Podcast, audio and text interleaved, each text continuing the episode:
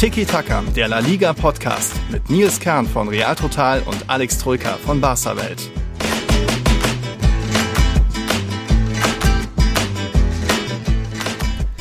Erster Spieltag. Die neue Saison ist da und hier gibt es schon eine Folge, primär auch ein bisschen über die neuen Spieler, auch wenn natürlich noch drei Spieler ausstehen. Hola, ich bin der Nils von Tiki Taka und hier ist auch der Alex von Tiki Taka. Buenas. Muy buenas, Herr Kern. Servus. moin, moin, moin. Ja, wir haben mal wieder einiges vor. Neue Saison ist da. Manche Spieler haben ja innerhalb Spaniens den Verein gewechselt oder und so jetzt einen neuen Verein. Andere sind auch komplett in La Liga, unter anderem Lewandowski, Rüdiger, Gattuso und so weiter. Da werden wir heute ein bisschen den Fokus drauflegen. Aber Alex, wir müssen erstmal mit ein paar anderen neuen Dingen anfangen, unseren Patreons. Da war in den letzten Tagen einiges los. Wahrscheinlich vor dem Tippspielstart sind da jetzt nochmal einige dazugekommen. Also ich glaube, glaube jetzt allein im August 31 neue. Jetzt kommt eine lange wow. Liste, wen, wen, ich da noch alles begrüßen muss. Also um das mal so ein bisschen einzuteilen, aus dem Barca-Lager sind dabei Hallo an Michael JVN, Philipp Klärbaum, Matthias Grenzer, Marcel, Antonio Lopez Canizares. Da dachte ich erst, das wäre doch bestimmt irgendwie der Sohn vom. Ne, ist er nehme ich mal, mal an nicht. Das sind Barca-Fans und dann aus dem Real Madrid-Lager, da kommen jetzt ein paar Namen mehr. Hallo in die Runde an Alex Becker, Malte MC7, der hat sogar das VIP abo abgeschlossen. Robby Schreibt sogar dazu, er ist ein ganz großer Sidan-Fan. Marc ist dabei, Martin Chunk ist dabei, auch er ist äh, VIP dabei. Ist, falls du dich erinnerst, er ist das, der als erstes Trikot ein Messi-Trikot hatte. auch interessant, irgendwie Messi-Trikot als erstes bekommen, aber dann doch noch auf die weiße, die auf die helle Seite der Macht gekommen. Das ist ein kompletter Skandal. Ja. Ja? Da liegt einiges falsch. Ähm, Habe ich ihm aber, glaube ich, auch ja, geschrieben. Hast du, hast du. als Nachricht, aber äh, das geht nicht. Also. Ja, Puh. manche kriegen noch die, die Erkenntnis dann. Ähm, Jonas Watt ist da, Matteo Kaufmann, Leandro Maggi Garcia, Fabian Megert, Martin Gerke, André Erlenbach, der kommt aus Nürnberg, den kenne ich. Roger Lito ist da, der hat uns noch geschrieben, bitte grüßt auch Fabio, der ist Barca-Fan, der euren Podcast auch immer verfolgt. Gut, Grüße auch an Fabio. Wird Zeit, Patreon zu werden. Christian Ostseekicker ist da, Johannes Födi, Max Stenger, der hat auch noch geschrieben, ja, Nils kennt mich schon, den habe ich auf Instagram schon ab und zu belästigt. Ja, da bist du nicht der einzige, Max. Ralf Gaggel kenne ich auch, auch der hat das VIP-Abo abgeschlossen. Und Sven Kajak aus dem Spreewald, das sind soweit die Madridistas. Und dann gibt es noch ein paar neutrale oder wo ich es nicht weiß. Ähm, zum Beispiel Hallo an Bernhard Schindler, Stefan Braunegger, Konrad Pohler, Markus Nemofly, Juvan, Peter Sokrates, Jakob Parafianovic, habe ich hoffentlich richtig ausgesprochen. Chiro Mertens, der kommt aus Österreich, hat uns aber geschrieben, der hört uns seit zwei Jahren und heuer dachte ich mir, ich mache mal mit, ist tatsächlich neutral. Und dann gibt es noch ähm, einen Atletico-Fan, Lotusblatt und einen Valencia-Fan, den kennen wir von Twitter, den Loki Valencia ist da immer aktiv, wenn es um Valencia geht. Also das waren jetzt, äh, ich glaube, von den 31 neuen oder 41 generell im August steht es 21 zu 6 für Real Madrid. Hm. Ja, Madridistas rulen weiter the world. Das schmeckt mir nicht so, ne? Das schmeckt mir nicht so. Ähm, herzlich willkommen natürlich auch an die Madridistas, aber ein paar mehr Barca-Fans wäre schon nice oder ein bisschen ausgeglichener grundsätzlich. Ich bin hier wieder in der Unterzahl, ja, und dann dann dementsprechend ist ja auch dann die Stimmungslage, auch in unseren Postfächern oder im Discord-Channel, ne, da wird dann wieder jetzt gestichelt. Ich habe jetzt eh schon irgendeine Stichelei gelesen, so von wegen, nächster Hebel von ja. Laporta und so. Ne? Ja. Das sind halt die Sprüche, die man sich anhören muss, wenn man in Unterzahl ist. Also liebe Barca-Fans, liebe Coolies da draußen, wie schaut's denn aus? Ja? Patreon werden supporten und vor allem mich unterstützen, seelisch, moralisch, mental in diesem Podcast. Denn Nils stichelt ja eh schon jede Woche und hat auch diese Woche wieder allen Grund dazu, denn mein FC Barcelona konnte nicht gewinnen. Nicht mal ein Tor schießen gegen Rayo, mhm. drittes Mal in Folge. Und was macht Real Madrid? Liegt hinten. Oh, müssen wir ein bisschen anziehen und wieder eine kleine Remontada und Nils grinst wieder am Montagmorgen und ich bin wieder betröppelt. Und muss mir wahrscheinlich noch Sprüche anhören. Schauen wir mal. Ne? So ganz ungeschont wirst du nicht aus der Folge rauskommen, aber ist ja auch nicht ganz so unrecht. Aber ähm, ja, wer jetzt immer noch Patreon werden will der und auch noch beim Kipp Tipp, Kick, Kick, Tipp, Tippspiel mitmachen will, das geht auch noch nachträglich. Da hat uns auch der Loki zum Beispiel noch seine Bonus-Antworten extra noch nachgeschickt. Das können wir noch mit eintragen. Nur halt jetzt die ersten Spiele sind dann erstmal weg. Aber die Saison ist sehr lange. Und äh, wenn ich da schon so drauf schaue, Dirk Apitz kennt man, Florian Mitterer sind aktuell die Führenden. wir haben ja noch drei Spiele, aber ging schon ganz gut ab. Also ich glaube, der Florian hatte sogar auf Unentschieden bei Barca Rayo getippt, als einer der ganz wenigen. Ähm, wahrscheinlich der einzige fast sogar. Da schon mal Chapeau. Da haben wir heute, redet man natürlich drüber, aber generell nochmal erster Spieltag. Was haben wir jetzt? 15 Tore gab es in sieben Partien. Es ging eigentlich ganz gut los hier. Osasuna drei Tore, äh, Celta Vigo vier Tore, dann Villarreal auch noch drei Tore. Ja, aber irgendwie ist der Schnitt trotzdem nur bei 2,1 Treffern pro Partie. Letztes Jahr waren es ja 2,5. Also da mal wieder Luft nach oben, aber La Liga enttäuscht nicht. Es gab einen Aufreger, zwei Platzverweise schon und natürlich auch noch das öffentliche Gemecker. Mal wieder hat man letztes Jahr auch schon öfter mal thematisiert, dass irgendwer, ob es Verantwortliche sind oder nur die Twitter-Accounts der Vereine, die Klappe nicht halten können und irgendwie immer wieder ähm, Verschwörungen wittern. In dem Fall war das beim FC Sevilla der Fall. Vielleicht auch nicht ganz unbegründet. Zu dem Aufreger kommen wir ja dann gleich. Aber ja, La Liga ist zurück, eben auch mit Gemecker. In dem Fall ging es dann um den äh, Elfmeter in der 73. Minute, der dann Osasuna den 2-1-Sieg beschert hat. Wie war das? Papu Gomez kriegt erst so ein bisschen den Ball an die Hand, zieht aber gleich weg. Also da war jetzt keine Absicht. Und dann eben in der Gegenbewegung zu dem Hand wegziehen, ging doch der Arm dann irgendwie nach oben und da dann der Gegenspieler war irgendwie sein Gesicht in der Nähe, obwohl der Ball nach außen läuft, also raus aus dem Strafraum, nicht Richtung Tor und da irgendwie ein bisschen Hand ins in die Richtung des Gesichts und das reicht dann schon zum Elfmeter. Schmeichelhaft, oder? Ja, ja, ja. Ich, ich, will mich nicht direkt aufregen, um ehrlich zu sein. ähm, so wie bei Sevilla das der Fall war und vor allem beim Präsidenten Castro. Denn die haben sich direkt aufgeregt bei diesem Elfmeter und zwar, wie ich finde, völlig zu Recht. Ähm, das ist ein ich will jetzt nicht polemisch klingen, aber es ist ein Skandal, Elfmeter für mich. Also es darf niemals Nie, nie, niemals darf das Elfmeter geben. Mhm. Das war einfach nichts. Das war buchstäblich nichts. José Castro hat dann äh, nach dem Spiel gesagt, ein internationaler Referee kann so einen Elfmeter nicht geben. Es gibt kein Bild, auf dem man sehen kann, dass das Elfmeter ist. Also auch mit Blick natürlich auf den VAR gesprochen. Mhm. Klar, die Fehlerquelle 1 ist natürlich der Schiedsrichter, der da pfeift, aber die größere Fehlerquelle ist ja der VAR, der da nicht interveniert und der denkt, ja, das passt alles, das kann man schon so geben. Und auf keinem Bild kannst du ein Foul erkennen. Das ist einfach kein Foul. Da ist nirgends irgendein Foul zu sehen. Und deswegen ist der zweite Fehler mal wieder der war, das ewige Thema nicht nur in La Liga, aber natürlich besonders in La Liga. Ich bin da echt hundertprozentig bei Castro. Es gibt kein Bild, auf dem man sehen kann, dass das Elfmeter ist. Mhm. Punkt. Und so hat Sevilla natürlich einen Monster-Fehlstart hingelegt. Den Fehlstart haben sehr viele prognostiziert. Ich meine unter anderem ich und du, mhm. nämlich, dass sie nicht gewinnen ja. in Pamplona bei Osasuna. Also er hat der Unentschieden. Das war auch auf Kurs Main 1-1. Ja. Dass sie dann natürlich verlieren, vielleicht ein bisschen weniger überraschend, aber das Zustandekommen ist extrem bitter. Denn nochmal, das darf niemals Elfmeter sein. Das war ja auch der Elfmeter zum 2 zu 1 zum Siegtreffer dann. Mhm. Das ist dann schon bitter für, für Sevilla natürlich. Ja, irgendwie wird der Gegenspieler da halt irgendwie noch eine, eine Fingerkuppe wahrscheinlich gespürt haben äh, in der Nähe des Halses und geht dann eben theatralisch zu Boden. Aber allein schon, wenn der Ball so nach außen trudelt und keine unmittelbare Torgefahr daraus resultieren würde, schon sehr schmeichelhaft für Osasuna. Die haben natürlich trotzdem im Eröffnungsspiel in der Liga dann groß gefeiert, waren auch äh, gar nicht so passiv, unaktiv, hatten schon auch ihre Chancen. Es ging ja schon nach neun Minuten los. Jimmy Avila ist wieder da. Hoffentlich kann der mal wieder in der Saison ja, was von seiner alten Klasse zeigen. Schicke Flanke da vom Neuzugang Ruben Penja aus Villarreal da per Kopf da gewesen. Bono mir nicht ganz so gut gefallen, der ist ein bisschen umhergeirrt da, aber war dann auch egal, weil zwei Minuten später war dann Rafa, äh, Rafa Mir da zur Stelle. Schicke Vorarbeit da von Papo Gomez. Ähm, Spiel war ja ganz nett, gab noch zwei Pfostentreffer äh, insgesamt, also Moy Gomez und Delaney haben dann noch Aluminium getroffen, hätte auch gut beim Unentschieden bleiben können, aber dann eben gab es noch diesen Aufreger, ja, schmeichelhaft für Osasuna, ähm, aber so wie, wie befürchtet, fast schon ein kleiner Fehlstart von Sevilla. Ist der erste Spieltag, ist noch nichts passiert.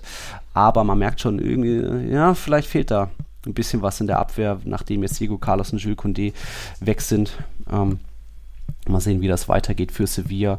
Hat mir ja schon gesagt, vielleicht wird das nur, oder wir hatten beide sie auf Platz 5 getippt am Saisonende. Äh, ja, und nicht nur wir, ähm, sehr, sehr viele ähm, unsere Tipper mhm. haben da ein ähnliches Gespür oder lassen sich von uns influenzen, denn wir hatten ja gesagt, Sevilla wird, glaube ich, schwierige Saison, mhm. Champions League verpassen möglich, ähm, Lopetegui könnte sogar seinen Job verlieren, würden wir auch nicht mhm. überraschend finden, wenn er sogar vielleicht der Erste ist, der mhm. seinen Job verliert, passend dazu natürlich direkt der Fehlstart, aber ähm, gibt tatsächlich viele, die bei den Bonustipps da ähm, darauf getippt haben, dass Sevilla die Champions League verpasst, man konnte ja auch oder kann auch ähm, die Top 4 tippen bei uns mhm. und eben, dass Lopetegui womöglich der Trainer ist, der als erstes seinen Job verliert. Matteo hat das, glaube ich, äh, beispielsweise getippt. Sehe ich mhm. gerade. Dirk Apitz hat das getippt. Schöne Grüße. Der mhm. ist auch führender bis jetzt. Sinan genau. Asani hat das getippt. Also da sind wir nicht wow. die Einzigen. Ich habe mich für Mallorca entschieden, weil ja. ich einfach denke, naja, okay, eher verlieren die jetzt irgendwie sechs, ja. sechs Spiele am Stück oder so und hauen ihn direkt, direkt raus und Lopetegui gewinnt ja ab und zu mhm. dann schon mal und vielleicht dann erst im jo. November oder Oktober, wenn es dann in der Champions League auch direkt schief läuft. Aber äh, als erster habe ich mich nicht getraut, weil das ist schon mutig. Aber es passt, wie gesagt, ins Bild, dass er direkt nicht nur Punkte lässt in Pamplona, sondern dann auch noch mit einer Niederlage startet. Das könnte ein schweres Jahr werden für Sevilla. Ja, sie haben auch die älteste Mannschaft in der Liga und sich dann eben eher verstärkt mit so einem Isco und haben immer noch Rakitic, also viele eher Spieler, die schon eine deutliche Drei vorne haben. Ähm, Mal gucken, wo das hingeht. Transferfenster ist ja noch eine Weile auf, aber so richtig äh, große Optimismus verspüre ich da nicht. Und wenn man jetzt noch dieser Pessimismus dahinter dazu kommt, wir sind benachteiligt und der Schiedsrichter wieder. Hm. Ähm, Florian Mitterer, auch einer der Führenden, hat uns noch was gefragt zu Osasuna, ob da vielleicht in diesem Jahr mal das Thema Europa angegangen oder es, ob es ihnen zuzutrauen ist. Boah, also jetzt war es ja mehr oder weniger ein glücklicher Auftaktsieg und das Spiel hat noch nicht so viel, viel zu bedeuten. Aber so die ganz große Klasse sehe ich da im Kader nicht. Das ist solide und die werden bestimmt irgendwo sich wieder auf Platz 11, 10 einpendeln, aber ich sehe dann eher, äh, ist schwierig, weil die Plätze 1 bis 7, 8 noch umkämpfter sind, weil ich ja auch Schwierigkeiten hatte, tippe ich jetzt via Real auf Platz irgendwie 6, 7 oder doch eher Real Sociedad und dann, ich glaube auch äh, Athlet, der Athletic Club könnte einiges reißen in dieser Saison, also für Osasuna ist es da, glaube ich, extrem schwer reinzukommen. Deswegen sag ich mal dann nein. Oder hast du da mehr Hoffnung? Nee, ich sage auch nein. Ähm, das kann ich mir nicht vorstellen. Ähm, dafür ist die Konkurrenz ja viel zu stark. Also du hast Betis, du hast Villarreal, du hast Real Sociedad, die jetzt ja auch gut gestartet sind. Bei mir wäre tatsächlich eher, eher die Frage Villarreal oder Betis, dass sie Vierter werden. Mhm. Also wenn ich, wenn ich sage, Sevilla schafft es nicht oder wenn das so mein Gefühl ist, dass es sehr schwer wird für die, hätte ich eher dahinter Villarreal und, und Betis als die Kandidaten, die den vierten Platz erreichen können. Ähm, also als die generell die Mannschaften, die eine sehr gute Runde außerhalb der Top 3 mhm. ähm, Top 3 Teams äh, spielen werden. Und äh, Villarreal hat das ja direkt am ersten Spiel der Runde Beweis gestellt durch ein 3-0 bei ähm, Valladolid. Ich habe direkt geguckt, ob ich Valladolid als Absteiger getippt habe, ähm, weil wenn nicht, glaube ich, trage ich das nach. Ja, also, das hat mir direkt nicht so viel so, äh, Mut gemacht für die Saison. ja, auch der erste Spieltag natürlich, aber ähm, es war auch von Villarreal eine ziemlich starke Vorstellung, würde ich mal sagen, weil man dann doch merkt, die haben irgendwie außen ziemlich viel Power. Also Jeremy Pino hat mir ziemlich gut gefallen, da kam dann noch später Chukwueze, wenn die, die da auf, über außen durchbrechen, Alex Baena wurde eingewechselt, hat noch zwei Tore gemacht, ist jetzt auf Pichichi-Kurs, der einzige aktuell mit zwei Torbeteiligungen, ist das schon mal ziemlich stark, was die auf den Außen haben? Und dann vorne ja immer noch ein Dia, ein Moreno, Morales, also das ist schon mal ziemlich stark ähm, wie da ähm, das 3-0 zustande gekommen ist, dass da eben auch dann Emery gleich mal sagt, nee, Vollgas La Liga, scheinbar nehmen sie es dieses Jahr mehr ernst als letztes Jahr, auch wenn der europäische Wettbewerb natürlich noch fern ist. Und es könnte ja noch irgendwie mehr Transfers gehen, vielleicht ein Paco Alcacer gehen, dafür irgendwie, ich glaube, Sadik von Almeria, der Knips da vorne ähm, ist dann noch im Gespräch. Jetzt haben sie auch Lo Celso, Lo Celso zurückgeholt. Ja, ja. Ähm, Lo Celso für mich Top-Transfer. Mhm. Der hat eine super Runde letztes Jahr gespielt bei Villarreal, ähm, dass sie den wiederbekommen haben. Ich weiß aber gar nicht, ob gekauft oder verliehen, ich, äh, geliehen. Ich glaube mhm. wieder nur geliehen von ja. den Spurs. Auch komisch. Ähm, aber das ist für mich ein super Transfer für Villarreal und äh, ja, Sadik von Almeria wird wohl verpflichtet. Habe ich gestern auch gelesen mhm. in spanischen Gazetten, dass das wohl so gut wie abgemacht ist oder eingetütet ist, dass das passieren wird. Ähm, Mittelstürmer, der letztes Jahr in der zweiten Liga, ich glaube, 18 Tore geschossen hat. Mhm. Ja, ist jetzt nur die zweite Liga, ne? muss man gucken, wie er das transferieren kann in die erste Liga, aber zumindest beim ersten Spiel gegen Real Madrid auch wenn er nicht getroffen hat, mhm. hätte er schon mal keinen schlechten Eindruck hinterlassen. Oh, ja. ähm, von daher kann ich mir vorstellen, dass der ähm, bei Villarreal schon einen recht guten Eindruck dann oder eine, eine, gute Saison spielen könnte oder ihnen gut zu Gesicht stehen könnte da vorne. Mhm. Ähm, von daher bin ich gespannt. Ja. Also ich glaube, mit Villarreal sollte in dieser Saison mehr zu rechnen sein als in der letzten, wo ganz klar der Fokus auf ja. Europa war und sie dann ja nur irgendwie Siebter wurden. Das war viel zu wenig für die eigenen Ansprüche und auch für das eigene Talent, das diese Mannschaft ja besitzt. Denn das sieht man ja in Europa jedes Jahr. Ja. Vor allem die Bayern haben es ja gemerkt, wie gut diese Mannschaft sein kann, wenn sie wirklich Bock hat. Nur diesen Bock hat sie leider nicht jede Woche in La Liga, vor allem in Auswärtsspielen bei Cardis, bei Elche etc. gibt es immer mal wieder so ein bisschen Larifari-Auftritte. Wenn sie da mehr Bock, mehr Motivation, mehr, mehr Stringenz an den Tag legen, wie jetzt in Valladolid eben, dann ist das ein Kandidat für die Top 4 für mich, ja, auf jeden ja, Fall genau da ließ ich mich eben noch von der Vorsaison blenden. Ich habe sie nur auf Platz 8 getippt am Ende. Wenn du sogar sagst, ja, die könnte vielleicht sogar Platz 4, weil Sevilla schwächelt. Ah, mal gucken, das könnte ich noch bereuen am Saisonende, aber schauen wir mal. Ja gut, mal. es ist erst der erste äh. Spieltag. Na, jetzt direkt die Takes raushauen, ist ja eh schwierig, aber grundsätzlich, das Talent in der Mannschaft ist ja da. Nur, ja, die spanischen Mannschaften, manchmal haben sie vor allem in der Fremde nicht so Lust. Ne? Stichwort Sevilla, da ist ja das Talent eigentlich auch da, aber in jedem zweiten Spieltag gibt es einen Gurken 0-0, 1-1. Mhm ähm, in der Fremde. Warum? Ja, wissen sie selber nicht. Das ist halt das. Ähm, das ist natürlich schwer zu protestieren, aber grundsätzlich bin ich sehr angetan von Villarreal als Mannschaft auf dem Papier und was sie leisten können, wenn sie eben ihre Leistung abrufen. Das sieht man immer wieder, aber konstant über 38 Spieltage sieht man das seit mhm. zwei, drei Jahren in La Liga nicht. Aber wenn sie es machen, ist das ein ja. Top-4-Kandidat für mich, ja, absolut. Vor allem, wenn eben wir sagen, ja, Sevilla schwächelt oder vielleicht schwächelt ja auch Atletico wieder wie letztes Jahr. Mhm. Wenn Villarreal ein bisschen konstanter ist, haben sie absolut das Potenzial. Mhm. Ja, und wie gesagt, das sah gestern ganz ordentlich aus, eben auch über die Außen da mit Pino Chukwueze. Vorne Neuzugang Alex Baena gleich mal doppelt geknipst und äh, wir bleiben so ein bisschen beim Fokus neue Spieler, die irgendwo gewechselt sind. Alex Baena kam jetzt aus Girona. Wir gehen mal zum Spiel Celta gegen Espanyol. Da hat ähm, wie war es, Celta 2-0 geführt, am Ende dann aber Espanyol doch noch zu dem 2-2 gekommen. Unter anderem wegen jeweils einem Neuzugang auf beiden Seiten. Wir hatten ja schon bei Espanyol gesagt, da bin ich gespannt auf, wie sich Joselu macht. Das ist ja einer der kopfballstärksten Spieler der Liga, wo, wo du auch klares Spielprinzip hast. Einfach langer Ball nach vorne, einfach ihn machen lassen, ähnlich wie bei Raúl de Thomas. Der steht jetzt noch, steht weiter noch irgendwo vor dem Wechsel hin. Ähm, und Joselu hat es eben da in der Nachspielzeit ganz clever gemacht, einen Elfmeter rausgeholt gegen Mingueza, der Neuzugang vom FC Barcelona, wurde gerade frisch eingewechselt und irgendwie der, es trudelt so die Flanke, der Ball so in den Strafraum rein. Mingueza will nur den Ball treffen und treten, gar keine Frage. Aber eben, Joselu steht noch vor ihm, stellt noch so sein Standbein clever hin, da wo der Ball sein wird und wird dann halt von hinten getroffen, knickt um, fällt hin, und das gab dann äh, über Videoschiedsrichter Elfmeter. Ging für mich klar in Ordnung, weil der Mingesa viel viel zu schlampig war, meiner Meinung nach. Und so eben Rosselu, erstes Tor, erstes Spiel, 2 zu 2 und seinem neuen Verein da direkt mal an den Punkt gebracht und Mingesa seinem neuen Verein 2 gekostet.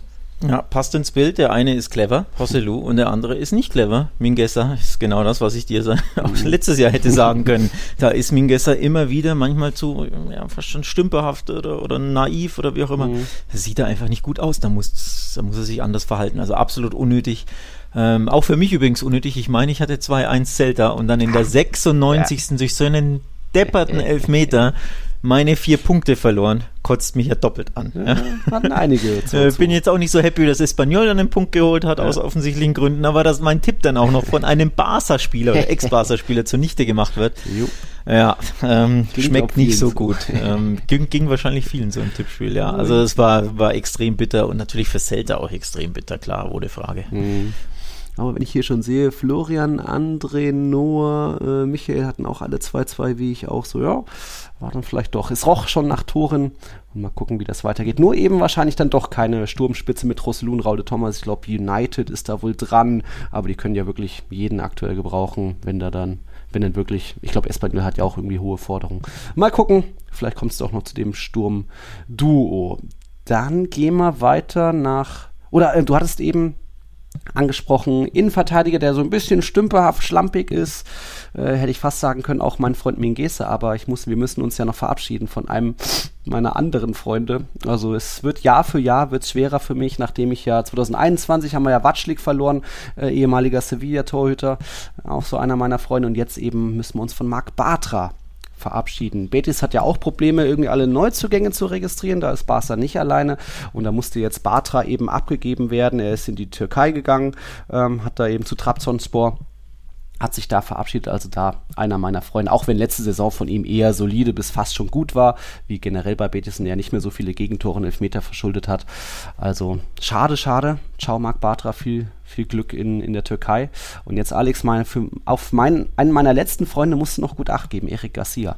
Nicht, ja, dass wir auch noch auf Erik Garcia, echt nicht.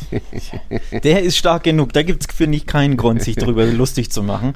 Ähm, aber dass Marc Bartra mhm. wechselt, jetzt grundsätzlich mal kurz sachlich gesprochen, verstehe ich ehrlich gesagt nicht. Ist echt? für mich komplett unverständlich, warum wechselt er den vom, er war ja eh gesetzt, der ist doch eh gesetzt. Na ja, warum, warum, warum wechselt man denn dazu? Zu Trabzonspor, das ist in die Türkei dann auch noch, wenn er, was weiß ich. Ja, aus seiner wenn, Sicht ist das komisch. Was willst du in der Türkei? Ja, eben, ja, sag ich ja. Ja, das sag ich doch. Gesetzt war der jetzt nicht mehr. Na, natürlich war der gesetzt. Also letztes Jahr war er gesetzt.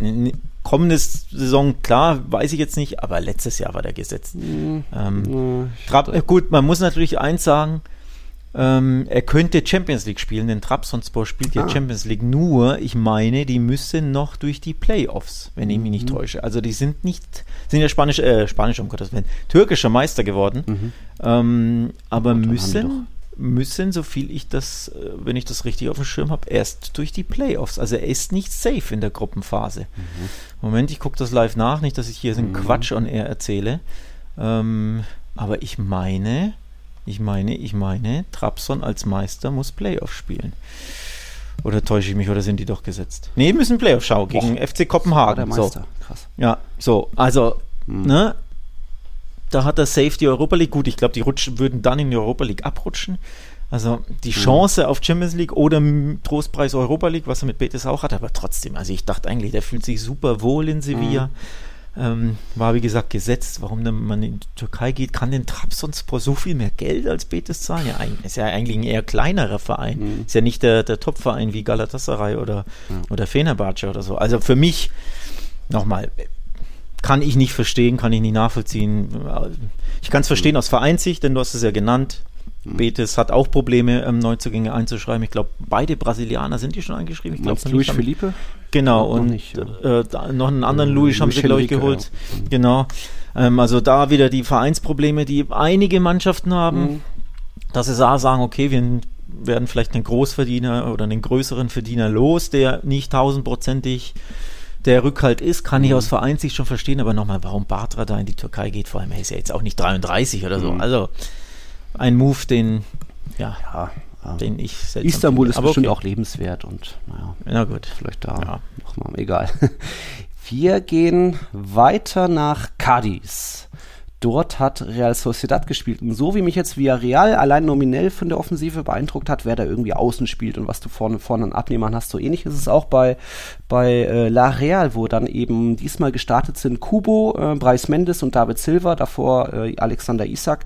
Das ist schon mal klangvoll und hat dann eben auch mehr oder weniger zu dem 1-0-Sieg geführt. Da eben wieder Neuzugang Thema Tackle Kubo.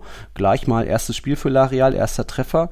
Da gab es eine schicke oder gab eine Balleroberung von äh, La Real so in, ähm, in Cadiz Hälfte. Moreno dann kurz geguckt, Kubo gestartet eben in fast schon Mittel Mittelstürmer-Manier, war dann offen davon und äh, wurde perfekt bedient von Merino und sich dann eben auch im 1 gegen 1 da gut durchgesetzt, behauptet. Und ansonsten auch eigentlich ein ganz guter Auftritt von, von Real Sociedad, wo es noch ein paar Abschlüsse gab. Kubo noch mal im Strafraum, schon wuselig gewesen von Cadiz da eigentlich wenig, bis auf eine Lozano-Chance, glaube ich nicht. Ich glaub, am Ende hatte noch der andere Neuzugang von äh, Real Sociedad, Mohamed Ali Cho, irgendwie 200-prozentige so nach Kontern, allein aufs Tor gelaufen, fast schon vergeben.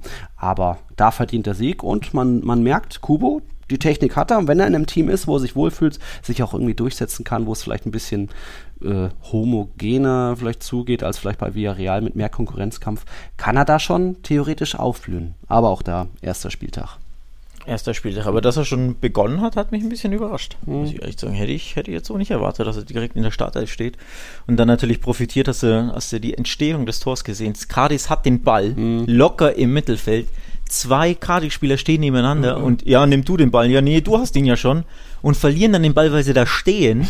Obwohl sie den Ball beide quasi haben und keiner spielt weiter und nur so verlieren sie den Ball und dann Unordnung mhm. und Kubo läuft durch und bekommt den schönen Chipball von, ich glaube, Mikel Merine. Mhm.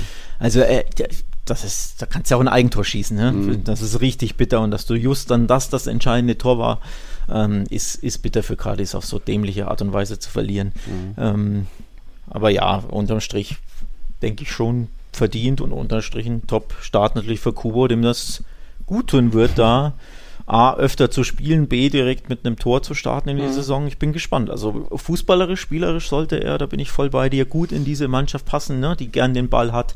Zumindest wenn es gegen die anderen Mannschaften geht, jetzt nicht gegen ja. Real und Barca, aber ansonsten haben sie gern den Ball, spielen flotten ähm, Angriffsfußball in, in der Regel, Kurzpassfußball, da sollte er schon grundsätzlich ja gut reinpassen können. Ich, ich, hatte auch gleich so ein bisschen Ödegard-Vibes, auch wenn, wenn die natürlich nochmal unterschiedlich sind. Ödegard mehr, mehr der Spielmacher ist, aber irgendwie der, er könnte da wirklich aufblühen, weil er vorne auch noch mehr Anspielstationen hat. Jetzt ist Oyarzabal ist noch verletzt gewesen und Carlos Fernandes wird auch irgendwann zurückkommen, aber gefühlt hat sich Real Sociedad vorne in der Offensive, da hat man ja auch in der Rückrunde gemerkt, irgendwie da, da fehlt dann einiges in der Breite, viele Verletzte und irgendwann ist die Luft ausgegangen. Barenechea kommt jetzt zurück, ähm, dass man da ein bisschen besser aufgestellt ist, äh, auch mit eben Neuzugang Momocho, wobei der mehr so der Sirlot-Ersatz ist. Ähm, bin ich gespannt auf La Real. Darf gern so weitergehen und Kubo, wie gesagt, die Technik hat er, das haben viele schon gesehen. Jetzt muss er es auch mal kontinuierlich zeigen. Ähm, das war einer der Neuzugänge und jetzt kommen wir zu einem großen La Liga-Neuling, der gar kein Spieler ist, sondern ein Trainer.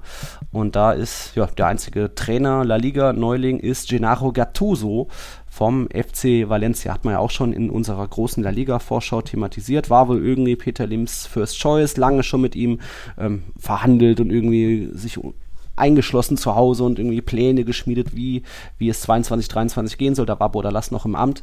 Dann eben jetzt Gattuso ist, ist da und direkt der erste Sieg und eigentlich fast schon ein bisschen typisch Valencia.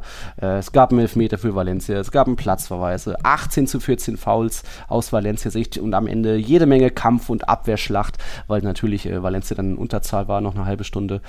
Ähm, da hat sich erstmal nicht so viel verändert oder hast du schon irgendwas Besonderes wahrgenommen?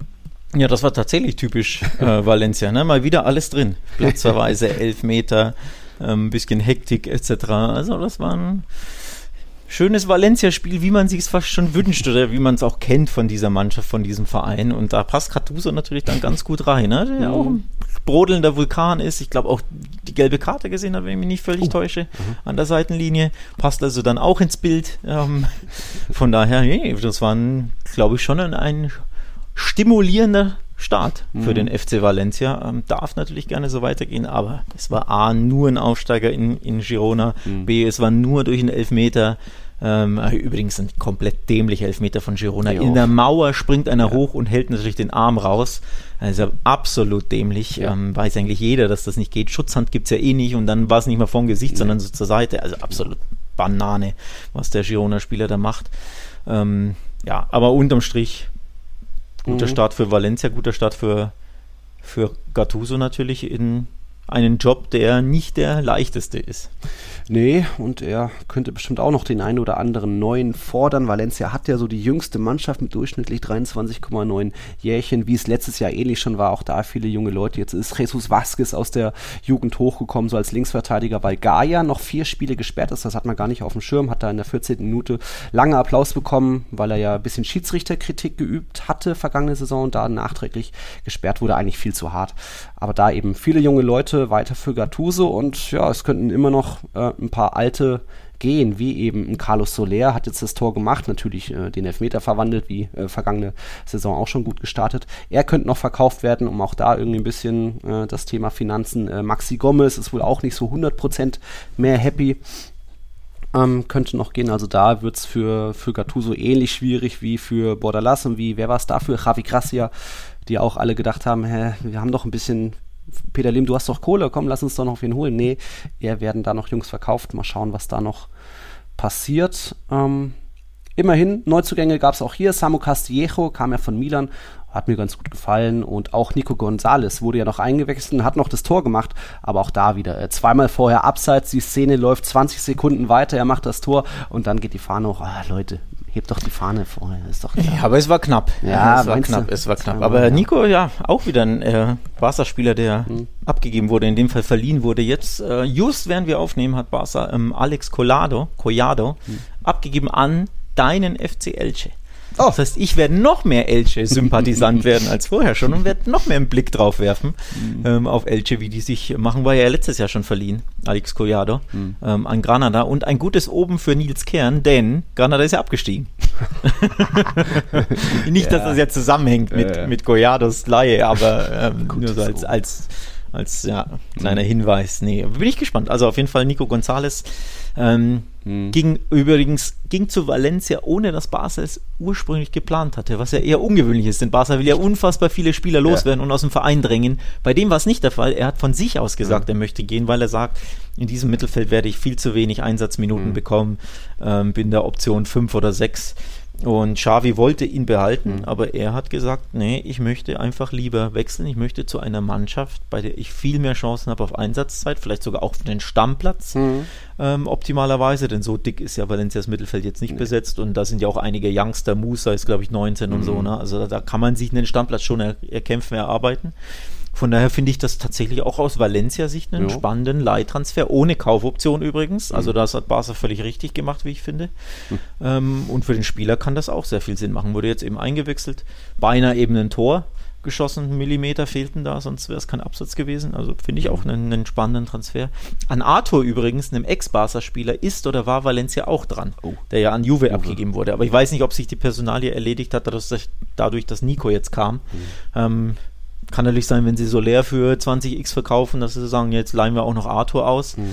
Kann ja noch was passieren. Das Thema ist ja immer, zwei Wochen ist noch der Transfermarkt offen. Also in Spanien wird, da bin ich mir sicher, noch so, so viel passieren. Ja, Nicht nur bei Barca, die einfach gierig und geil auf Transfer sind, ähm, sondern auch bei anderen Vereinen. Also da kann sich noch viel tun. Ich bin da mhm. wirklich gespannt, was da noch alles passiert. Okay.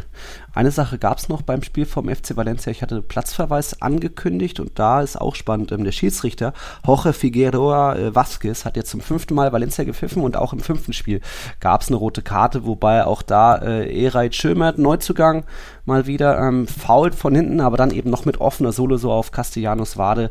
Ja, hat erst die gelbe bekommen, aber da der Videoschiedsrichter gesagt, hey, schau dir das nochmal an. Ja, ist auch blöd. Ähnlich wie der Handelfmeter nicht, nicht machen so und dann, dann kannst du weiterspielen. Oder? Finde find ich richtig, die rote im ja. Nachhinein. Also die Bilder ähm, sind da völlig oder zeigen auf, dass die rote völlig gerechtfertigt ist. Das war überharte Einsteigen, auch noch von hinten, auch noch mit offener Sohle. 100% wollen, wollte das, das natürlich so nicht, aber es ist einfach too much. Ähm, ich finde das da gut, dass man da eine klare Linie zieht und sagt, nee, gelb reicht nicht aus, du mhm. gefährdest die Gesundheit des Gegners, also rot. Das heißt ja nicht, dass er jetzt drei, vier Spiele gesperrt werden muss, aber zumindest mhm. eins ist es völlig zu Recht, dass er mindestens eins gesperrt wird. Wahrscheinlich werden es dann zwei werden. Ja, einfach reckless. Und da, da finde ich, dass, da war die Wahrintervention dann richtig oder angemessen oder zumindest wurde sie durchgesetzt. Anders mhm. als eben in Pamplona, wo es ja. ja nicht gemacht wurde. Mhm. Alright, und dann kommen wir doch noch, äh, wir haben noch zwei Spiele offen mit eben den zwei großen Teams und wir fangen nochmal chronologisch im Camp Nou an. Mensch, ich hatte erst nur 2-1 getippt, weil ich dachte, nicht alle Neuzugänge können äh, registriert werden und dann haben doch irgendwie Christensen, Lewandowski und äh, wen habe ich vergessen, Rafinha gespielt, Kessier wurde später noch eingewechselt, nur Kunde nicht, aber der ist auch noch nicht ganz fit, ne? Ja, ja habe ich gesehen. Auf 3-1 mein Tipp aufgeschraubt, wie viele andere auch. Ich sehe hier 5 Nulls und 6 0 sind bei unseren Tipps. Ja, aber wirklich die Eier, dass äh, Barca gegen Rayo erneut nicht gewinnen kann, hatte, glaube ich, nur Florian Mitter, äh, Mitterer mit 1-1 getippt. Am Ende war es 0-0. Kein Tor im Lewandowski-Debüt. Dabei ein Sieg wäre verdient gewesen, keine Frage. Aber huh, das ist doch für die Euphorie, die er hoffte, ein kleiner, ein großer Killer. Oder? Ja, das war ein Euphoriedämpfer, ohne Wenn und Aber, ganz klar. Ich, ich hatte ein 3-0 getippt. Mhm. Ähm, übrigens Kunde auch nicht eingeschrieben, also nicht hundertprozentig fit, mhm. weil er ja im Sommer durchaus verletzt war. Ich glaube, er hat auch nur drei Trainingseinheiten volle durchziehen können. Deswegen hat es auch Sinn gemacht, ihn dann nicht einzuschreiben. Ähm, aber wie gesagt, fit wäre auch nicht gewesen. Daran lag es ja nicht. das, am fehlenden QD, äh, an der Personalie Kunde lag es nicht, dass man nur 0-0 spielte. Nee, es lag mal wieder daran, dass man sich A schwer tat gegen einen sehr, sehr gut organisierten Gegner. Da muss man Rayo auch wirklich erneut loben. die das wieder super gemacht haben, die so ein bisschen, äh, ja, der, fast schon der Angstgegner oder der Problemgegner, glaube ich, passt besser, des FC Barcelona werden. Wie Cadiz und Celta. Zum wie die Cadiz, äh, ja gut, Celta ist, weil die so die. Firepower haben, aber gegen Rayo jetzt und gegen Cadiz können sie keine Tore schießen. Und das ist ja das Bemerkenswerte. Ne? Mhm. Absolute kleine Miniteams, Abstiegskandidaten mit. Minimalen, winzigen Budget und die machen aber einen herausragenden Job gegen den FC Barcelona jeweils, nämlich in der Defensive. Das, das muss man auch einfach loben. Das hat Rayo wieder super gemacht, mhm. wie schon im April. Da hatten sie 1-0 gewonnen. Es war wirklich ein Spiegelbild des Spiels im April. Und zwar fast 1 zu 1 denn hinten raus fiel ja sogar der Treffer. Gott ja. sei Dank war Falcao im Abseits. Ja. Ähm, und davor rettete ja Ter Stegen auch mal richtig stark oder zweimal sogar in der mhm. ersten Halbzeit, einmal in der zweiten, einmal. Sonst wäre es ja wieder komplett in die Hose gegangen und zwar wieder mit 0 zu 1. Und das war ein Spiegelbild von diesem Spiel im April. Damals hatten sie ja gegen Cadiz und gegen Rayo binnen einer Woche mhm. nach diesem äh, Europa League aus gegen Frankfurt, ne, waren sie ja so benommen noch, dass sie da irgendwie ihre Pflichtsiege nicht einfahren konnten und kein Tor schießen konnten. Und so vieles hat mich an die Partie damals erinnert. Sie hatten wieder einen XG von 1,8. Ich glaube, das war damals auch der Fall. Mhm. Der Gegner wieder nur einen XG von 0,4, 0,5. Also eigentlich darf er gar kein Tor schießen. Mhm. Hat er diesmal auch nicht. Im April eben schon. Aber du hast deine, weiß ich nicht, 65, 70 Prozent Ballbesitz, hast immer wieder Chancen kriegst den Ball nicht rein, verzweifelst, mhm. wirst hektisch, dann fällt dir nichts ein, dann macht der Gegner es natürlich auch super gut. All das kam mal wieder zusammen, plus eben, wie Xavi es sagt, das Team war wegen zu hoher Erwartung nervös. Oh. Mhm. Und so kommt eins zum anderen mhm. und so hast du einen kleinen Fehlstart hingelegt. Ja. Ja, wenn dann eben doch noch nicht die neuen so hundertprozentig die Abläufe stimmen, also haben alle aus allen Rohren gefeuert, so Dembele, Lewandowski, Rafinha haben alle jeweils ihre vier Abschlüsse und auch Dembele noch fünf Keypass und so weiter. Es ging schon einiges zusammen. Und wenn es dann 3-0 ausgeht, dann sagen alle, ja, ist genauso wie das Spiel, wie der Spielverlauf war, aber Vielleicht sind da Testspiele dann doch manchmal ein bisschen trügerisch und so eine gute Saisonvorbereitung, wenn man irgendwie Pumas abschießt. Ja, ohne Witz, die, die verdammten Pumas. Lassen sich daher schießen wie eine Thekentruppe. Auch ich denke mir, boah, das war ja super.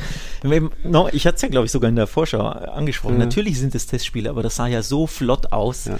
Ähm, deswegen gehe ich ja nicht von 5-6-0 aus, aber zumindest von einem Sieg. Mhm. Und wenn es dann ein 1-0, 2-0 Pflichtsieg ist, aber das sollte schon drin sein. Und das haben sie vom XG her, hätten sie es verdient gehabt. Mhm. Ähm, normalerweise macht ja zumindest äh, Lewandowski diesen einen da rein, ja, den Abpraller, den er dann, also erst hatte ja Aubameyang diese Riesenchance, die vor der Torlinie geklärt mhm. wurde. Das ist ja auch schon ein bisschen Glück für Rayon. Klar, passiert immer wieder, aber der kann ja easy auch reingehen.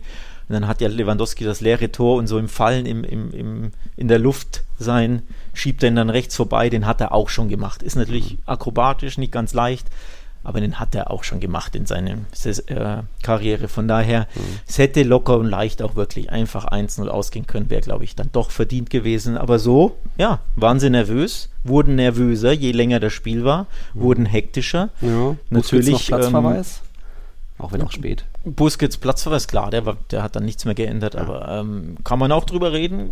Gibt wahrscheinlich auch Leute, die sagen, warum ist das direkt gelb-rot? Oder warum ist das gelb? Weiß ich jetzt nicht, ob man ihn geben muss, aber dadurch, dass die 93. war, mhm. ist es für das Spiel gegen Rayo irrelevant gewesen. Relevant wird es natürlich, weil nächste Woche der FC Barcelona ins ungeliebte Anoeta zu Real Sociedad mhm. muss. Die A auch wissen, wie man verteidigt, die ja letztes Jahr, ich glaube, die drittbeste Defensive der Ligas hatten. Zu Hause Real die beste, ja. Sevilla, zu Hause die allerbeste. Ähm, gar keine Gegentore kaum kassiert zu Hause. Ja. Also das wird sowieso super schwer und dann ohne Busquets, dein Maestro da auf der 6, ohne deinen Kapitän. Puh, und jetzt bist du auch erst recht nervös, weil du hast jetzt mhm. noch mehr Druck, weil du ja nicht gewonnen hast. Ui, also das wird ein Partidasso, aber äh, ja. ein sehr schweres. Trotzdem habt ihr ja die letzten Duelle gegen die dann meistteils deutlich auch mal entschieden. 6-1, 4-2, äh, zuletzt in San Sebastian 1-0 gewonnen. Aber ja, auch da müsste dann jetzt wahrscheinlich ein Cassier ran. Auch da vielleicht die Abläufe noch nicht so hundertprozentig. Hat man auch bei Real gemerkt, dass die, die Neuzugänge, wenn man nicht so hundertprozentig eingespielt ist, dann ist es ganz normal, ganz, ganz natürlich, dass da, dass man da vielleicht noch nicht weiß, wie man dem Torhüter den Ball in den Fuß spielt, ob nach links oder nach rechts und bla. Ähm, trotzdem wird das jetzt erstmal rein sportlich nicht viel zu bedeuten haben, ob jetzt Barca Patz oder Real Patz am ersten Spieltag. Nur eben, ich finde ich es eben spannend, dieses Thema Euphorie, was auch ein Laporte vorab so aufgebauscht hat und die ganze, äh, alle gebeten ins Camp Nou zu kommen und jetzt geht es irgendwie neue Ära und dann ja, es mit so einem Dämpfer los. Hat nichts zu bedeuten, die Saison ist lang, aber ja, schon bezeichnet irgendwie nach der Party vorab. Äh, jetzt schon direkt die Ernüchterung, so eine kleine. Vor allem willst du ja Momentum aufbauen. Also du willst ja ne, du, direkt durch den Start. Ähm, der Spielplan meinte es ja gut, vermeintlich auf dem Papier mhm. Rayo zu Hause. Ne? Du kannst auch wesentlich schwerer starten. Ja. Ähm, nochmal auf dem Papier natürlich, Rayo hat das super gemacht und haben sich vielleicht irgendwo auch ihren Punkt verdient, denn die Leistung von Rayo war top, also da will jo. ich nichts kritisieren, nur wie gesagt, der XG hinten raus, gewinnst du 1-0, wäre das für mich das korrektere Resultat oder fairere mhm. mit dem Spiel entsprechend gewesen. Aber auch so musst du nochmal jeden Hut vor Rayo ziehen, die das wieder super gemacht haben. Ähm, deswegen, die darf man nicht unterschätzen. Die wurden, glaube ich, auch vielleicht unterschätzt von dem anderen, anderen Fan. Vom Spieler mhm. weiß ich nicht, aber von Fans sicherlich. Kann ich mir schon vorstellen, weil es halt doch nur Rayo ist und mhm. im Camp Nou mit all der Euphorie. Ähm, da hat man sich mehr erwartet und klar, jetzt hast du schon direkt Druck und äh, jetzt mhm. lass mal das zweite Spiel auch nicht gewonnen werden bei mhm. Real Sociedad. Das ist ja alles andere als ein Selbstläufer. Lass es sogar in die Hose gehen. Also ne, mhm. verlier das mal. Dann wird es direkt kribbelig, ne? Ähm, dann ist die Euphorie komplett im mhm. Eimer. Also das wird, wird wirklich richtig schwer so, Woche in San Sebastian. So hinsichtlich Neuzugänge, meinst du denn, jetzt bleibt es auch erstmal beim Sturmtrio Raff, Rafinha, Lewandowski, Dembele oder geht Dembele wieder nach rechts und dann Fatih rein? Es, hat, es wurde ja auch noch eingewechselt. Hat Rafinha da einen Stammplatz? Einen Stammplatz hat, äh, glaube ich, nur Lewandowski vorne und die anderen werden alle rotieren. Mhm. Ähm, also Ferran Torres hat weite Teile der Vorbereitung verpasst. Mhm. Ähm, deswegen wurde er auch nicht mal eingewechselt. Äh, auch der ist ein Anwärter auf einen Stammplatz, genau wie Ansu Fati Anwärter mhm. auf einen Stammplatz ist. Und die anderen beiden natürlich auch. Das zeigt ja schon auf, dass es, glaube ich, auf den Flügeln keine Stammplätze gibt. Lewandowski hat seinen Platz sicher. Mhm. Und die anderen vier streiten sich um die zwei Plätze. Da wird, glaube ich, viel rotiert ähm, grundsätzlich vorm Spiel, aber auch im Spiel. Denn was mir gut gefallen hat, ähm, Rafinha und Dembele haben immer wieder die Position getauscht, haben für Verwirrung gesorgt, haben das eigentlich sehr, sehr gut gemacht, nur das Endprodukt war nicht da. Also der mhm. ein oder andere Abschluss war dann zu lasch mhm. und die ein oder andere Abstimmung hat nicht gepasst. Ähm, aber grundsätzlich glaube ich nicht, dass es da. Also ich glaube, aktuell ist das das Front-3-Trio, mhm. das Sturmtrio. Ähm, weiß nicht, ob es da noch schon eine Abkürzung gibt äh, R, RDL oder was kann man da basteln? Muss man mal gucken. Aber grundsätzlich glaube ich. Ähm, mein RDL. Ja, das fränkische RDL, genau. ähm, aber grundsätzlich glaube ich, wird das äh, ein Kampf um die Stammplätze. Und auch das will ja Xavi. Er will ja dass wirklich, ne, dass da auch die hinteren Spieler den vorderen Spielern im Kader Druck machen, ne, dass eben Dembele zur Höchstleistung Leistung mhm. gekitzelt wird, dass er ein paar Prozent mehr gibt, weil ja. er seinen Stammplatz nicht sicher hat, dass Anzu mehr gibt, dass Ferran mehr gibt, ähm, der letztes Jahr schon ein bisschen einen Durchhänger hatte nach seinem Transfer, der viele Spiele lang nicht getroffen mhm. hat, dass der auch gekitzelt wird, dass er weiß, er muss noch mal ein paar Prozent mehr geben und da stachelt ja eine Mannschaft dann auch zu besseren Leistungen mhm. an und vor allem die Spieler selbst. Also Konkurrenzkampf ist wichtig und den gibt es vor allem im Sturm, im Mittelfeld, aber auch in der Abwehr. Denn auch da hast du ja ein Überangebot. Piquet beispielsweise 90 Minuten auf der Bank. Oh ja, stimmt. Das ist ja auch ein Ausrufezeichen, mhm. das man mal besprechen kann, so grundsätzlich. Ne? Mhm. Du als Piquet-Fan. Ah, stimmt, da habe ich ja noch zwei Freunde. Ja, bei euch. Äh, mit Erik und so weiter. Okay. Ähm, sonst noch was zu Barca? Nö. Äh, ich glaube, ähm, Alonso kommt von Chelsea. Und zwar oh, ziemlich wirklich? safe. Boah. Der könnte diese Woche schon noch fix einer. gemacht werden, hängt aber wahrscheinlich davon ab, wann sie jetzt endlich hier Braithwaite und oder um Titi loswerden, ja. ähm, wie das Gehaltsspielraum ähm, da ist. Aber ich glaube, Alonso ist safe eingetütet. Und Bernardo hat alles. sich verabschiedet. Und Bernardo, genau. Das, hast du es gelesen? Wir ja. haben es auf Barca-Welt ja, ja, auch als, als Screenshot und Dings getweetet. Das liest sich schon wie ein Abschied, oder? Wenn man ehrlich ist. Also, du, du bedankst dich doch nicht an irgendeinem random ersten, zweiten Spieltag da von den Fans für sowas. Also, hä? Also das klingt schon komisch. Also die Berichte sind, er ist sich mit Barca schon seit Wochen einig, er will unbedingt zu Barca und angeblich ist er schon auf Haussuche mhm. in Barcelona. Also heißt aber natürlich nicht, dass es am Ende auch klappen wird, denn finanziell sollte man sich einig werden mit City und äh, ja. das wird schwierig. Also das Barca ein paar Hebel. Das braucht ein paar Hebel wahrscheinlich, ja. Also, dass Barca A das nötige Kleingeld findet, um sich mit City zu einigen, äh, wird ja so günstig nicht werden.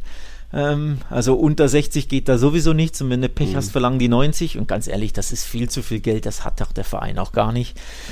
Und dann natürlich, wie willst du den Spieler einschreiben? Du konntest Kunde jetzt nicht registrieren. Mhm.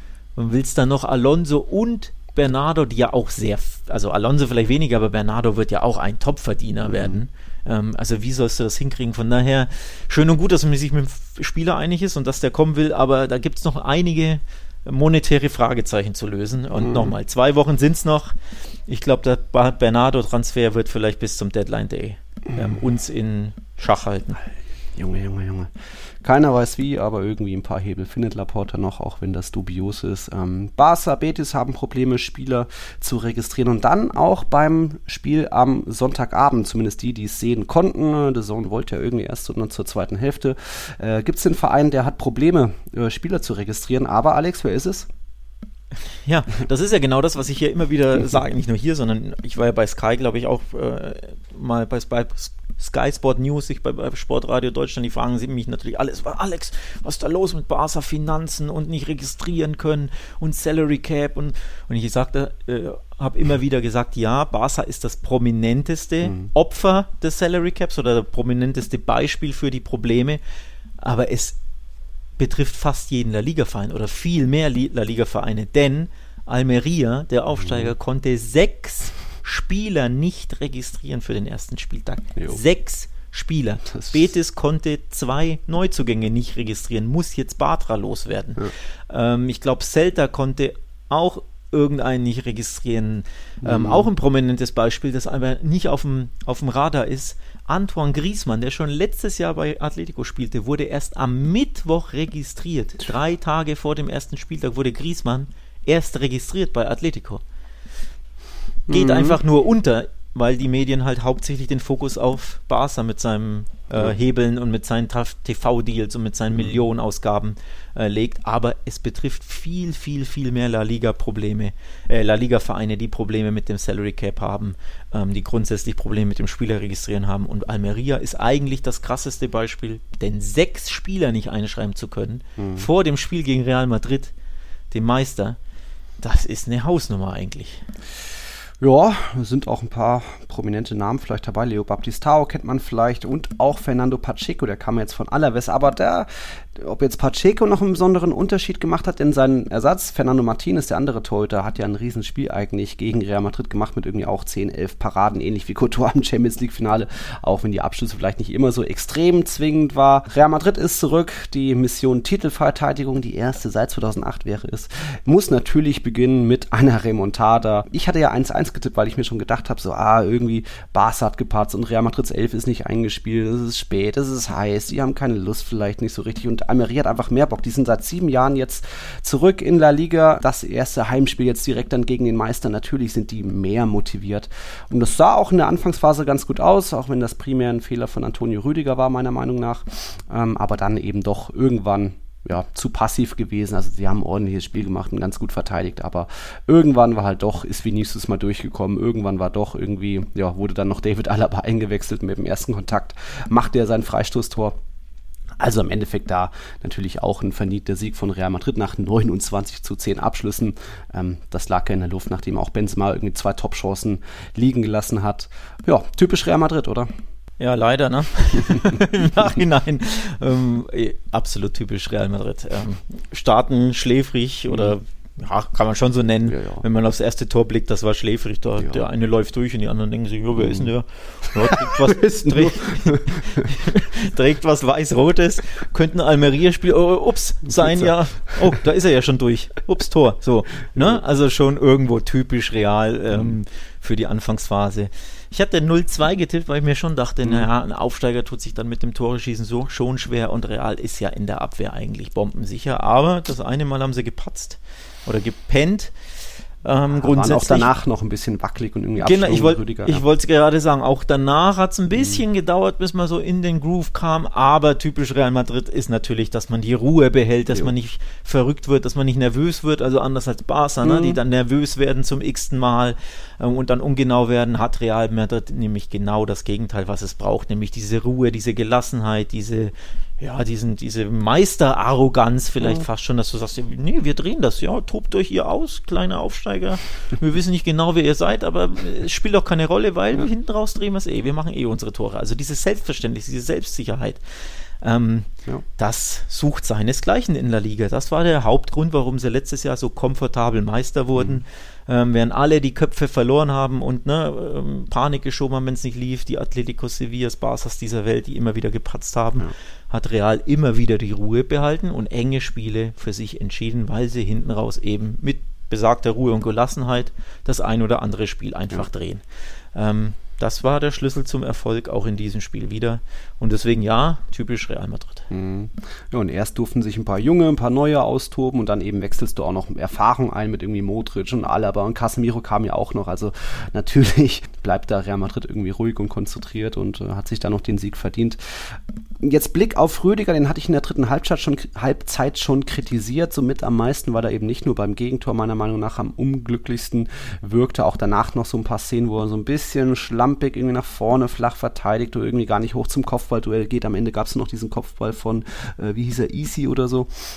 Das geht besser, das kann auch definitiv besser. Es ist eben jetzt sein erstes Mal mit Nacho zusammengespielt und das in dem Pflichtspiel gegen den mutigen, anfangs mutigen Aufsteiger ist halt erstmal schwierig. Das wird er besser machen. Chouameni mir da schon ein bisschen besser gefallen. Zumindest hat er jetzt keine Fehler sich geleistet oder erlaubt und eher mal ähm, vorne Benze oder Vinicius ganz gut geschickt, meine ich, war das. Das war ein sicherer Auftritt. Darauf kann man auch aufbauen. Die werden jetzt beide, glaube ich, nicht direkt den Stammplatz haben, denn ich finde es gut, dass Ancelotti direkt den, die Kaderbreite nutzt. Vor vier Tagen erst Supercup Cup-Finale gehabt und dann jetzt erstmal Modric raus. Und wenn man schon den Innenverteidiger rausnimmt, kann man auch beide rausnehmen, weil die sind dann so oder so nicht eingespielt, wer da die Abwehrkette, die da spielt. Also das war mutig, mehr Mut als vielleicht in der vergangenen Hinrunde von Ancelotti so durchzurotieren. Und ja, wenn es nicht läuft, dann kann man ja immer noch einen Modric und einen Alaba einwechseln und das war ja dann irgendwo auch der, der Schlüssel. Bei Alaba war ja, da wurde ja der Wechsel noch schnell gemacht, weil der Freistoß war da und Alaba noch fast kaum das Trikot noch nicht angehabt. Da haben sie sich beeilt, da wieder Ancelotti da äh, extrem gejubelt danach. Also dann hat man auch noch das, das goldene Händchen, typischerweise. Und ähm, ja, war doch ein ganz ordentlicher Saisonstart, kann gerne so weitergehen. Jetzt zu, als nächstes geht es zu Celta Vigo und dann noch zu Espanyol, da bin ich dann dabei. Mal schauen, drei Auswärtsspiele, dreimal 22 Uhr, wie letztes Jahr auch, ist halt irgendwie mit den Uhrzeiten und der Hitze und der einzelnen Vermarktung, naja. Drei Auswärtsspiele wegen Umbau, ne? Umbau Stadionumbau, ja. genau, genau, war ja letztes Jahr auch so. Ja. Ähm, ja, ist natürlich auch schwer, ne? Saisonstart jeweils in der Fremde. Hm. Ich glaube, letztes Jahr haben sie das gut gemeistert. Haben sie da jedes Spiel gewonnen in der Fremde? Ich weiß es schon gar nicht mehr. Wie war äh, alle das? haben sie gewonnen und dann weiß ich schon gar nicht mehr. Ich glaube, es war schon ja, ganz ordentlich. Aber ja. auf jeden Fall schwierig. Vor allem Celta ist ja auch ja, okay, eher für Barca ein schwieriges Pflaster, für Real nicht immer ganz mhm. so schwierig, aber nichtsdestotrotz ein sehr unbequemes Spiel, da hast du nicht so Bock. Ja. Ähm, weil wenn Celta Bock hat, sind, können die schon Terz machen. Ne? Vor allem ja. in der Offensive, nur in der Defensive sind sie meist einfach komplett von der, von der Rolle. Ja. Aber ähm, ja, an, leicht geht anders. Vor allem bei einem Aufsteiger direkt starten würde ich mir auch nicht wünschen. Also, mhm. ne, weil die sind 130 Prozent motiviert, das hat man ja direkt gesehen. Von daher, die Pflicht mal wieder erfüllt. Eben das, was Barca nicht konnte, ähm, hat Real gemacht. Und ob es übrigens, Blick nach vorne, ob seine Pflicht Atletico erfüllt, steht ja erst heute Abend 19.30 fest. Denn eigentlich, eigentlich, eigentlich Atletico bei Getafe, eigentlich eine Pflichtübung, aber mhm. man weiß ja, Atletico bei Getafe, da fallen immer nicht so viele Tore.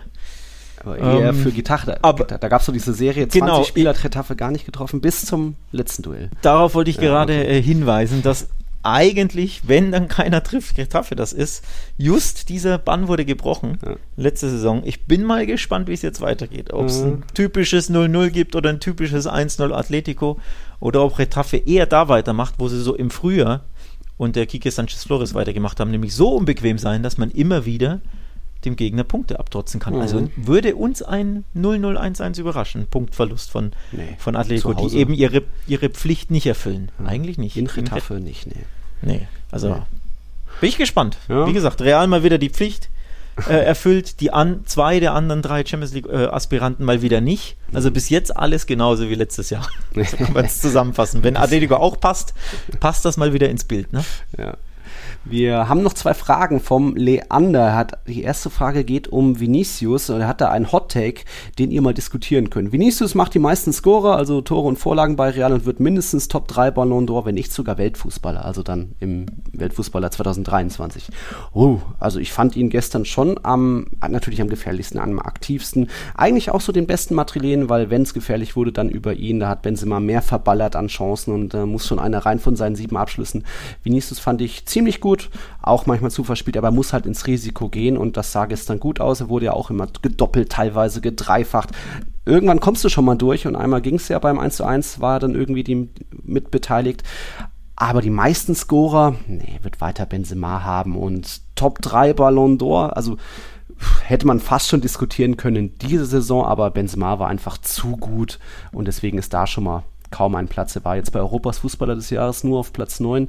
Der hat noch ein paar Jahre vor sich. Ich glaube, ähm, so steil wird es jetzt noch nicht. Also es wird weiter hoch weitergehen, aber noch viel steiler, glaube ich, erstmal nicht, vielleicht erst, wenn dann Benzema zurücktritt oder was denkst du? Ja, schließe ich mich an. Ähm, Konkurrenz ist auch zu groß, wenn du da guckst. Ne? Also weltweit gesehen. Äh, Im eigenen Verein natürlich mit Benzema, weil der einfach der Star ist, der Knipser, der, der Hero, der Leader ähm, und vor allem der, der Torschütze vom Dienst. Also allein da nimmt ja einer das Scheinwerferlicht weg ja. ähm, oder steht in diesem und du dann ein bisschen im Schatten.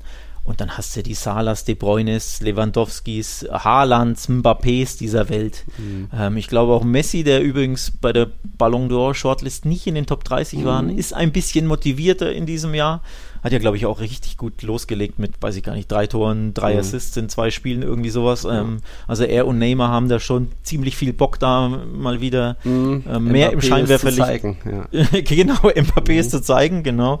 Also von daher, nein, das wird, äh, so schnell wird das nicht so, so krass ähm, für, für Vinicius werden, dass er bei Ballon d'Or irgendwie gleich top, also Top 10 würde mich tatsächlich schon überraschen, wenn ich ehrlich bin. Ja, das ist schon möglich nach der geilen Saison. Aber er ist ja weder der, der die, die Elfmeter noch die Freistöße aussieht und durch, durch Ecken kommt er jetzt auch nicht zu vielen Vorlagen. Aber letztes Jahr 22 Tore, 20 Vorlagen, viel mehr als erwartet. Wenn er da jetzt wieder auf 40 ähm, Torbeteiligung kommt, ist das immer noch Weltklasse. Also gerne so weitermachen, aber hat immer noch ein bisschen mal vor sich.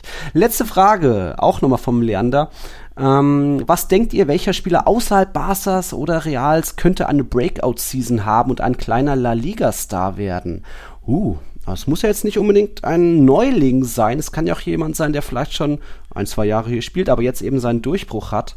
Ähm, ich bin jetzt noch ein bisschen geblendet, vielleicht vom ersten Spieltag, weil mir Jeremy Pino da sehr gefallen hat, aber der ist eben auch erst 19 Jahre alt, äh, so ein Rechtsaußen, quirlig, dribbelstark.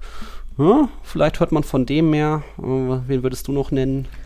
Ja, den, den habe ich auch im Blick tatsächlich. Ich glaube, das ist ein, wirklich ein Top-Talent, der für Aufsehen sorgen wird. Neuer La Liga-Star ist natürlich immer so eine mhm. Sache, ne? Ähm, aber grundsätzlich jemand, den ich auch im Auge habe von dem ich sagen kann oder von dem ich erwarte, dass er den nächsten Schritt macht und dann wirklich, ähm, wenn er regelmäßig spielt, der Konkurrenzkampf ist natürlich enorm bei Villarreal mhm. mit Chukwueze etc.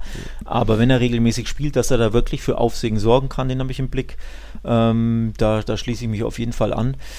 Ansonsten tue ich mich ehrlich gesagt schwer, weil so die wirklich äh, super promising Talente in La Liga, die sehe ich so durchgängig nicht, ehrlich gesagt. Das mhm. ist irgendwie weiß ich nicht, außerhalb der Top 2 ähm, nicht so reichhaltig besetzt. Ähm, mhm. Klar kannst du sagen, Bryce Mendes könnte bei äh, äh, Real Sociedad jetzt vielleicht den nächsten Schritt machen in seiner Karriere, aber La Liga-Star oder ein Shooting-Star wird er auch nicht werden, weil der schießt viel zu wenig Tore und grundsätzlich ähm, hat er auch mit Silva etc. da auch viel und sogar Kubo, ne, viel, viel Konkurrenz. Mhm. Ähm, also ich tue mich da schwer. Ich finde deinen Call ziemlich gut. Mhm. Ansonsten ja, sehe ich da so den, den offensichtlichen Spieler nicht, der mir da direkt. Ja. Hast man, du noch irgendjemanden? Ja, man kann bestimmt auch noch mal noch Almeria Mittelstürmer äh, Umar Sadik im Auge behalten. Aber wenn der jetzt zu Villarreal wechseln sollte, dann wird er auch nicht mehr einen Stammplatz haben. Also ich glaube, für Almeria könnte der schon für ähnlich so wie, wie ein Raul de Thomas, wie ein José letztes Jahr für seine 14, 15 Tore gut sein.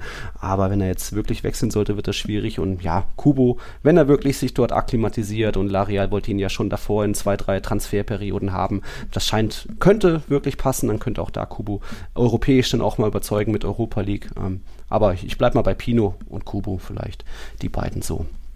Eigentlich eine, eine wirkliche Breakout-Season könnte Joao Felix mal haben. Ne?